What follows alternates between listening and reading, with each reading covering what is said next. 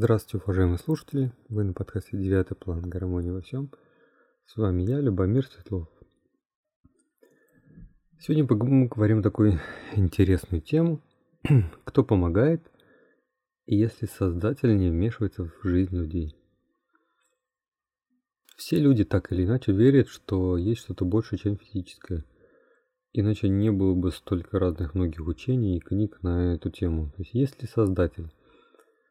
Этим вопросом задается каждый человек, явно или нет. Думаю, думаю большинство людей, они все-таки агностики, они как бы не отрицают, ну и до конца и не верят. И есть у нас атеисты, которые отрицают.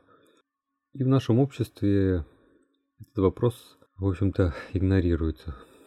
А сразу возникает вопрос, то есть и что? То есть, ну, веришь ты или не веришь, религиозен, не религиозен, какая, в общем-то, разница? А, сразу все вспомнили, конечно, про религию. Кто-то может даже подумал, все ясно там и так далее. То есть э, это важно почему? Потому что без этого осознания факта божественного, то есть нельзя развиваться дальше. Если вы поищете в интернете, то легко найдете множество знаменитых ученых, которые прям Нобелевские лауреаты, физики, и там какие-то еще другие есть, которые точно нельзя сказать, что они какие-то там предвзятые люди, а, то они вот и говорят, что э, по мере того, как изучаешь физический мир, они приходят к тому, что он создан каким-то сознанием. То есть любой ученый, погружаясь во всякие взаимосвязи физического, то есть он уже изучает, он как бы погружается в эту тему, пытается понять, как устроено, то есть погружаясь, например, в строение человеческого тела, погоды, строение Земли, космоса, а, ученый убеждается, что это не могло возникнуть случайно, то есть все так прямо, все так прямо взаимосвязано, там имеет столько зависимости друг с другом, так идеально сподложно, что, что это не может возникнуть случайно. Но это только частное мнение, потому что наука в целом конечно, другого мнения. Как мы уже много раз говорили, все дело в уровнях мировоззрения. То есть М, М1 материи создает сознание. Сейчас общество в целом здесь М2 это материя создает сознание, но возможно и обратно. И М3 это как это сознание создает материю. Пока мы находимся на первой как бы стадии, мы должны прийти к третьей. Общество в целом должно прийти. Общество нынешнее, оно имеет Общее мировоззрение М1. Упоминание о тонком вообще не приветствуется.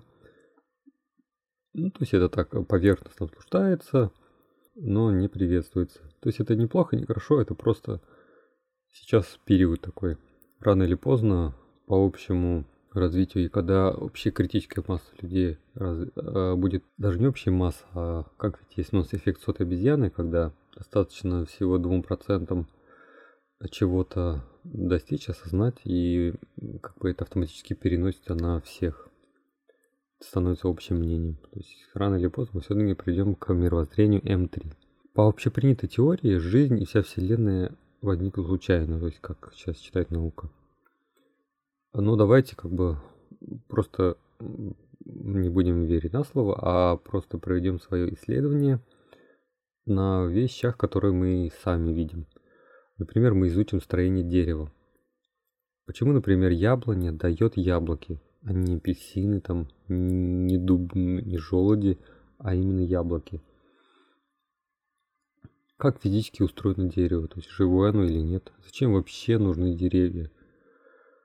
То есть, если вы погрузитесь вот даже вот эти вопросы, э, у вас там будет столько материала, что вы поймете, что тут, короче, не все так просто – Потому что даже одно дерево сложно понять, потому что оно, ну, вроде бы у него есть крона, деревья, там листья, вроде бы ничего сложного, но там, допустим, проводили исследования, и они хотели понять, как э, решение, дерево принимает решение, допустим, э, цвести в этом году или нет. Откуда оно вообще это знает? И там э, были такие результаты, что как бы дерево, оно как бы немножко видит будущее. То есть оно связано с землей, и оно видит, э, какая будет погода, в этом году и принимает решение, что он говорит, ну, типа, у меня сил что-то маловато, сегодня я не буду цвести в этом году. Это она понимает, а он как бы дерево прям реально принимает такое решение. Даже был такой пример, что, э, допустим, какая-то яблоня росла в огороде у человека, и она не давала яблок. Этот человек пришел и сказал, типа, ну, к яблоне, и сказал, ну, как бы все, типа, яблок не даешь, все, тебя спилим в этом году. И, короче, эта яблоня, она э, в этом году сразу расцвела, короче, было у нее много-много яблок, потому что она как бы хотела жить. Так что это не такая простая вещь, как казалось бы на первый взгляд. А лес это вообще наисложнейшая система, наверное, вообще самая одна из самых сложных. Включая там корневую систему, микоризы, там всякие эти фильмы типа «Аватар», где думающий лес, это все примерно так и есть. Только есть не где-то на других планетах, а прямо у нас здесь. И, то есть назвать деревья неживым, это будет э, самообманом, потому что все-таки оно реально живое. Они также думают, решают, ну, только на своем каком-то уровне. Примечательно, что все наука это все как бы знает, а, но изменить не может. Допустим, а, они знают все эти связи, Э, но до конца как бы не понимают, э, как все это устроено. То есть они физически вроде бы как бы типа знают, но не до конца. Например, вот э, все знают, что облака образуются там, пар испаряется, вот те облака. Но почему тогда нельзя облако создать, допустим, над определенным городом? Там засуха, почему бы там не создать облако с дождем? А потому что они не, могут они этого сделать. Можно только какие-то реагенты рассыпать, чтобы оно растворилось, но как оно вообще там возникло, это большой вопрос.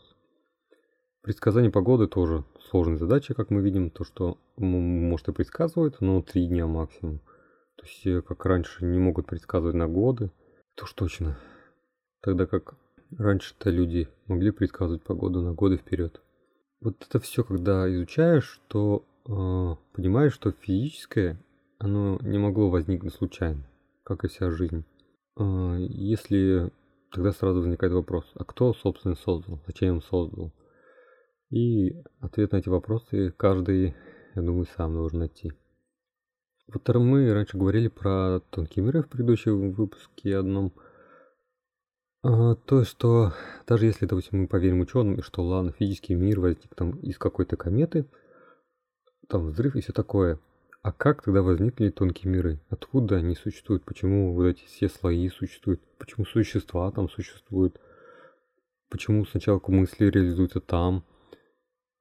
То есть очень, очень маловероятно, что вот физический мир возник случайно, а еще случайно с ним возникло множество-множество слоев подмиров. Это, думаю, то есть не было явно случайным, то есть это какое-то было сознание. Отчасти поэтому, что общество этих вопросов избегает. То есть, если принять, что тонкие миры существуют, тогда вопрос, кто их создал, кто там живет, как они используются, как они взаимосвязаны. И то есть вот эти все научные э, теории, они как бы все немножко становятся неактуальными. То есть как будто бы все, что вы знали, неправда. И то есть поэтому пока эта тема замалчивается. Э, все, что создано наукой и технологиями из физических предметов, мы будем называть техногенным миром просто для удобности, чтобы отделить его. То есть вот техногенный мир, он как бы, ну, уже задает, то есть тот же телефон, смартфон, компьютер, они же созданы из природных вещей, просто переработаны. Те тоже руды там и так далее. Но ведь в то же время, допустим, руда, которая добыта, которая добыта из земли, она, конечно, там металл, там и все такое, но в то же у металла есть и тонкий слой, а, тонкий уровень свой. И в конечном итоге, допустим, компьютер это тоже такая тонкоматериальная вещь. И то, что техногенный мир очень даже использует тонкие миры, но публично как бы все это отрицает. Так что, если вам интересно, можете изучить этот вопрос. А мы же поговорим о физическом мире. Мы же говорили, что мир это голограмма, которую поддерживает создатель. Тогда как бы вопрос, а где он сам?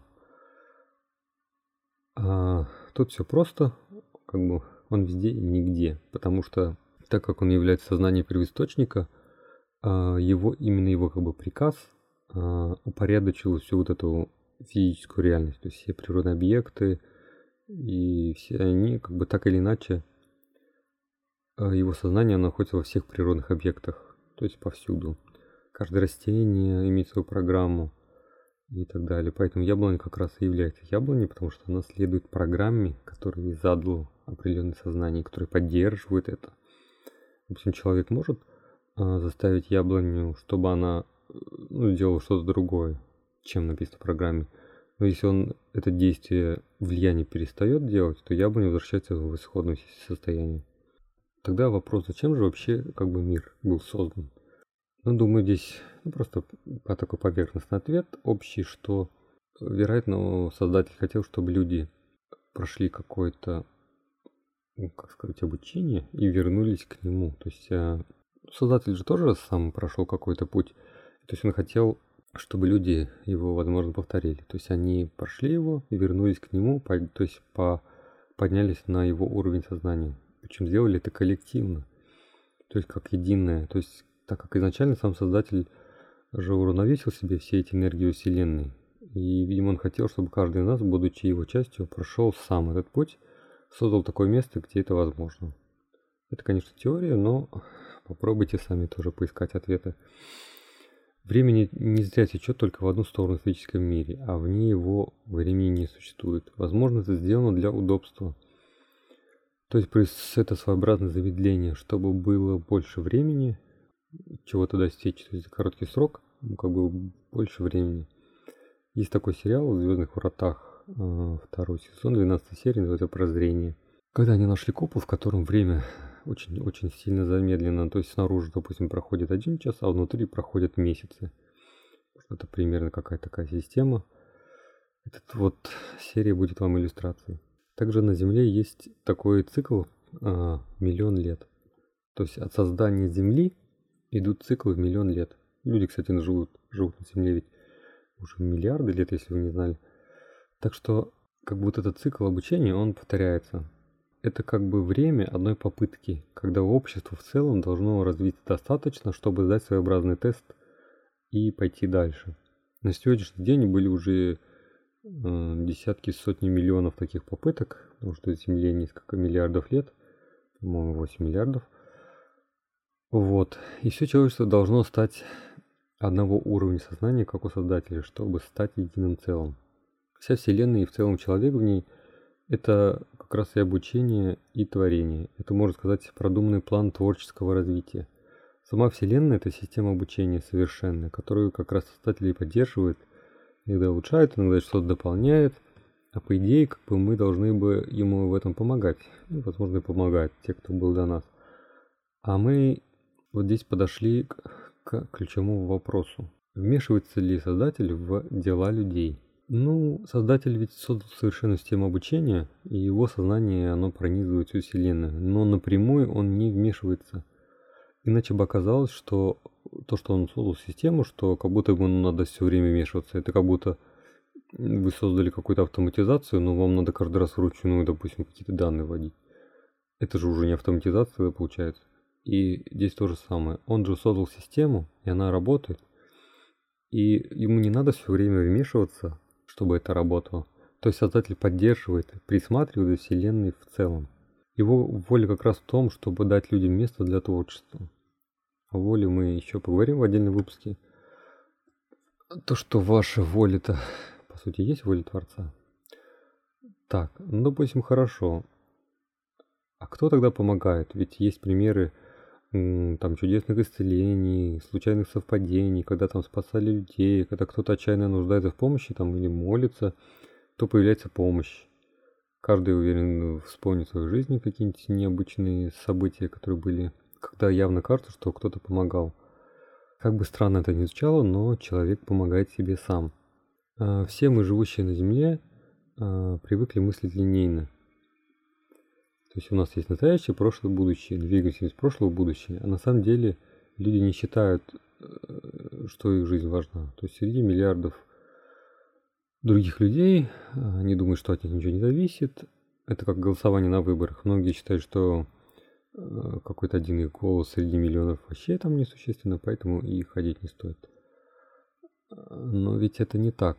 Человек по своей сути это ведь не только тело, а сознание – источником которого является божественное ядро, как мы говорили ранее. А вот это ядро, оно обитает вне времени. Это божественное ядро проживает свои воплощения и всю жизнь человека одновременно.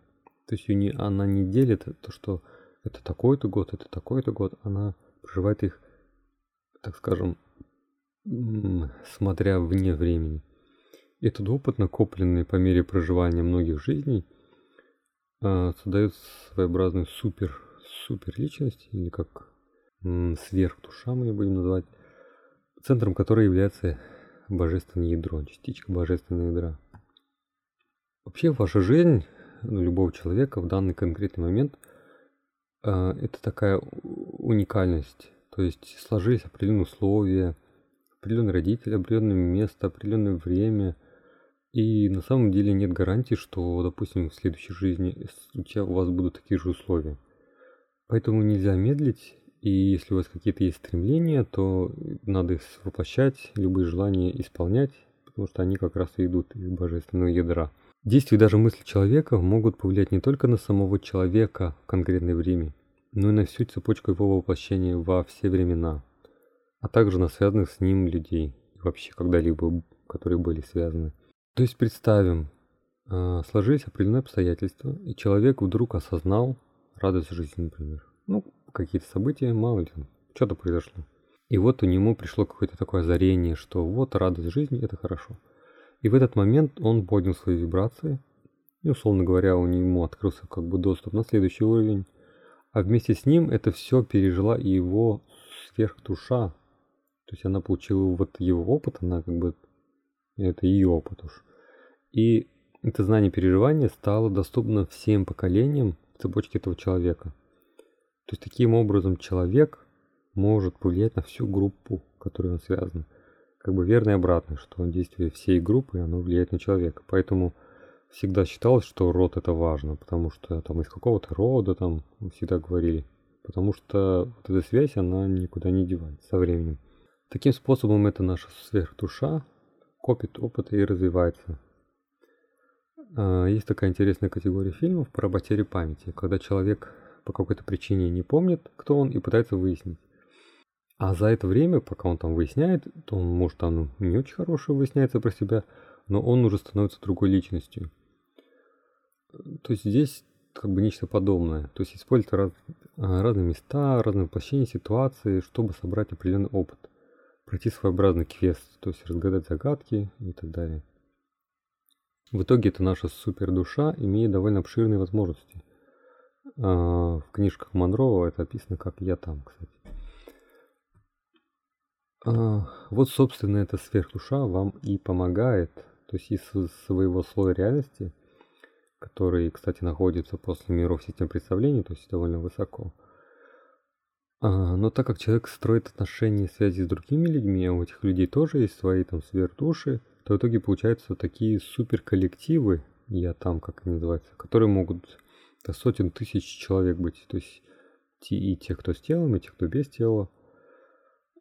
И а, вот эти «я там», как они называются, отправляет, получается, часть своего сознания на воплощение, подбирая определенные обстоятельства, вот эти черты характера, чтобы, скажем, добрать тот опыт, которого не хватает.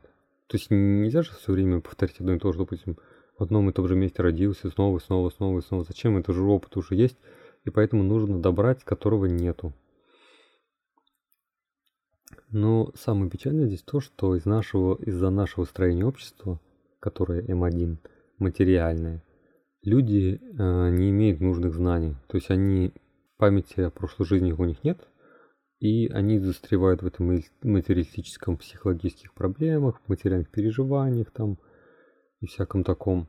А, то есть до, до них сознание сложно достучаться, у них нет чувствительности, а потом, когда уже тела нет, их сознание из убеждений застревает в мирах систем представлений. Поэтому некоторые души даже боятся воплощаться, потому что они боятся вот этот растерять все это. Потому что одно дело там родиться в развитом обществе, а другое дело ничего не помнить, а родиться в каком-нибудь материалистическом обществе. И там нет никакой гарантии, что а, оно вернется на тот же уровень.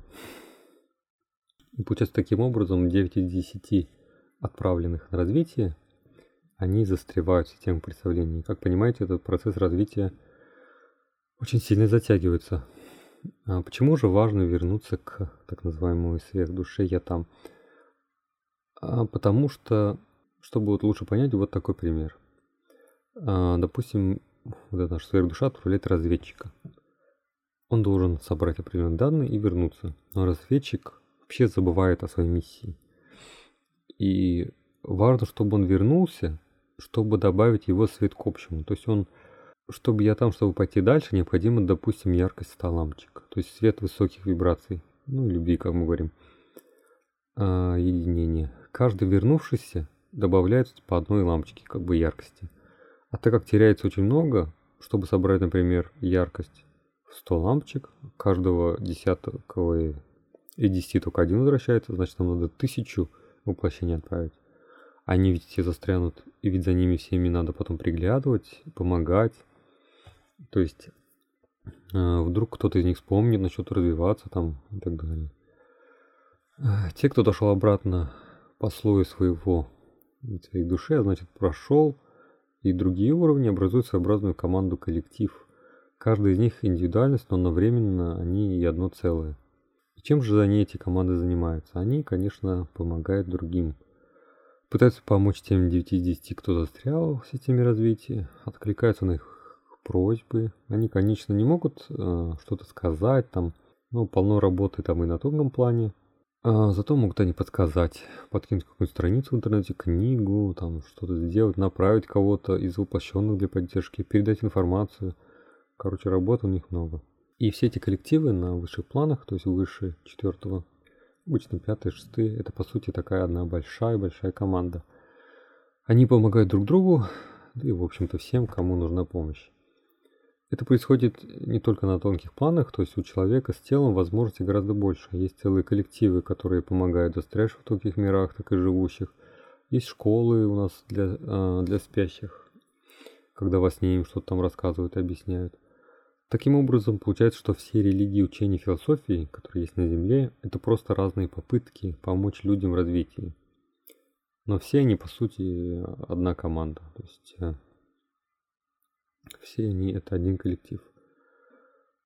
Ну вот кто-то задумается, ну ладно, помогать себе понятно, а зачем помогать другим тоже? А как раз ради себя. То есть когда общество будет развито в целом, будет больше возможностей для воплощения и для развития. Тогда пользу получат все коллективы. А то сейчас одно и то же, то есть приходится тратить много времени, чтобы человек избавился от своих мешающих убеждений. Э, Еще вопрос, почему, если есть люди, которые имеют такие большие способности, имеют, почему они не справляются с так называемой несправедливостью в мире? Возможно, трудно принять, но мир очень даже справедлив. Люди видят последствия своих действий только в течение своей жизни, но не видят последствий от поступков и мыслей своих прошлых воплощений – то есть закон кармы же неотвратим, о чем еще поговорим. Карма – это, соответственно, ответственность, то есть это основа для понимания и нового мировоззрения. Ваши поступки имеют последствия и цену. И как вы уже поняли, ваша ответственность довольно велика и даже безгранична. Поэтому не пытайтесь кого-то улучшить. То есть лучше начать с себя, делайте самое лучшее, что можете. Система так построена, что ваши старания купятся, рост и развитие неизбежны, раз уж вы живете на Земле конечном итоге каждый отвечает за свое развитие здесь и сейчас. Каждый раз проверяйте себя, стали ли вы лучшим человеком, чем вчера. Не переставайте исследовать, воспринимать и наблюдать. А также еще хочется добавить про справедливость. То, что а, люди ведь, как мы говорили, видят последствия только а, в своей жизни. То, что во всем сейчас кажется плохим, может быть следствием поступков, которые совершены давным-давно. То есть вам кажется, вот почему так внезапно что-то стало плохо. Оно внезапно как раз не стало. Оно таким стало, потому что э, кто-то что-то сделал очень давно нехорошее. Вот оно таким и стало сейчас. Соответственно, надо всегда об этом помнить. На этом пока все. До следующего выпуска.